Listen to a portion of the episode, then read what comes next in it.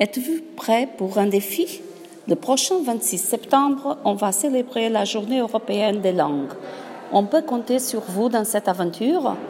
Chaque groupe va faire une recherche sur un pays en concernant les aspects suivants les monuments, la gastronomie, les traditions et la musique.